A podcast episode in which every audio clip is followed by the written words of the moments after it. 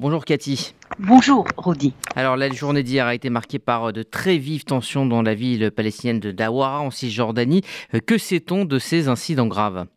Oui, il faut rappeler que hier, il y a eu un attentat euh, dramatique où deux frères euh, israéliens, deux jeunes Israéliens de 20 et 21 ans, deux frères donc, ont été assassinés dans un attentat par un terroriste qui a réussi euh, à s'enfuir.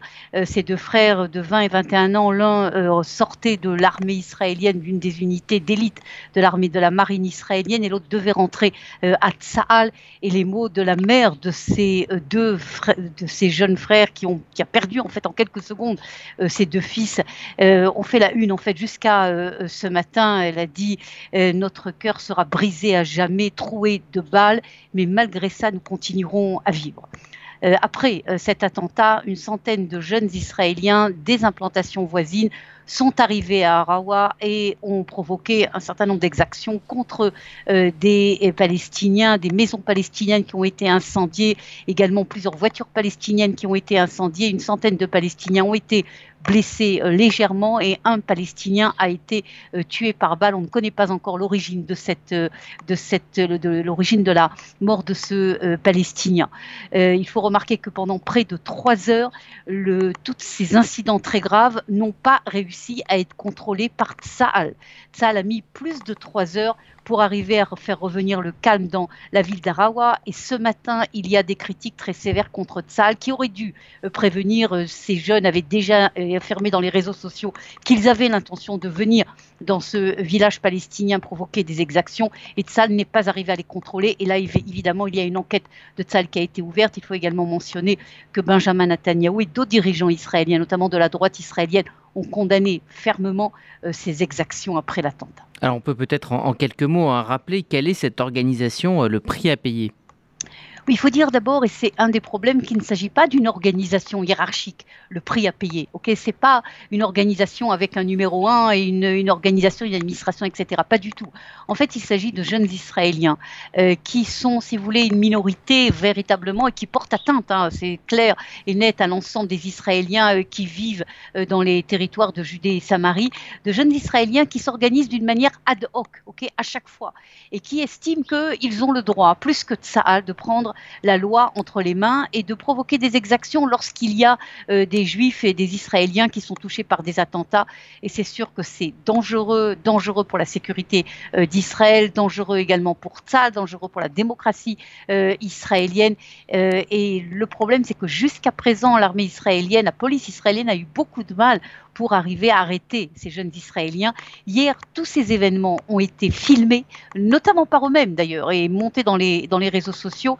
L'évaluation qu'au moins six d'entre eux déjà ont été arrêtés, et apparemment il y aura d'autres arrestations euh, dans, euh, dans, les heures à venir. Alors ces événements se sont déroulés alors qu'à Aqaba euh, se déroulaient donc des négociations entre Israéliens et Palestiniens. Oui, ironie du sort, hein, parce que justement ce sommet d'Aqaba, qui est une initiative américaine, euh, a été l'objectif était justement d'arriver à faire euh, diminuer la tension dramatique que l'on voit euh, se développer. Hein. Il y a des attentats, des tentatives d'attentats contre des Israéliens presque tous les jours, si ce n'est pas tous les jours depuis quelques semaines, non seulement en Judée-Samarie, mais à Jérusalem et dans d'autres zones d'Israël.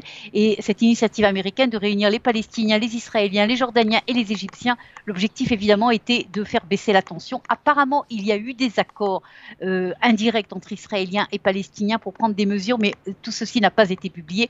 Ce que l'on sait, c'est qu'il y a eu des contradictions dans certains messages. Les Américains ont affirmé que les Israéliens avaient décidé, avaient accepté de geler la construction dans les territoires. Et ce matin, il y a un communiqué très clair du gouvernement israélien qui dit qu'il n'en est strictement rien et qu'il n'est absolument pas question, au contraire, de geler la construction dans les territoires. Un jeu d'équilibriste, on en reparlera euh, dans un instant avec Raphaël Jérusalem. Autre information du week-end en Israël, la mobilisation contre la réforme du système judiciaire, elle ne faiblit pas.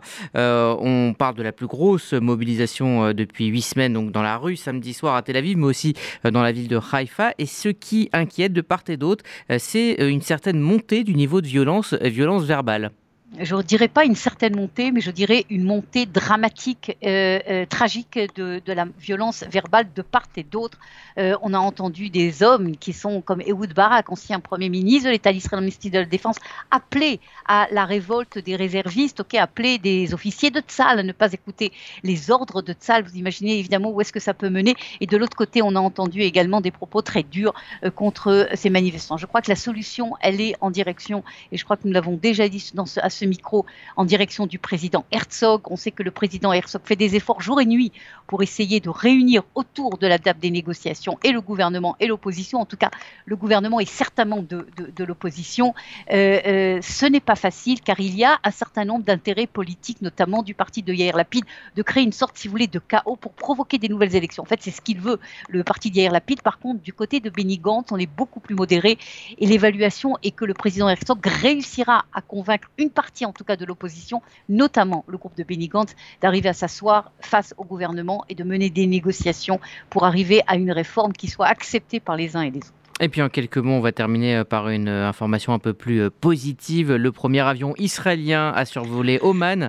Il a décollé hier depuis Tel Aviv, direction Bangkok. Absolument, et commençons par la fin. C'est une grande fête pour les Israéliens qui, comme vous le savez, aiment beaucoup voyager aussi bien en Thaïlande qu'en Inde et dans toutes ces régions euh, du monde. Et ils vont gagner de 2 à 4 heures dans les vols d'avion. Cela va, sera plus facile. Également, évidemment, coûtera moins cher. Il faut rappeler que l'Arabie saoudite avait déjà depuis quelques mois donné son feu vert pour que les avions israéliens survolent le territoire, mais il fallait également le feu vert d'Oman qui avait refusé jusqu'à présent et qui a accepté.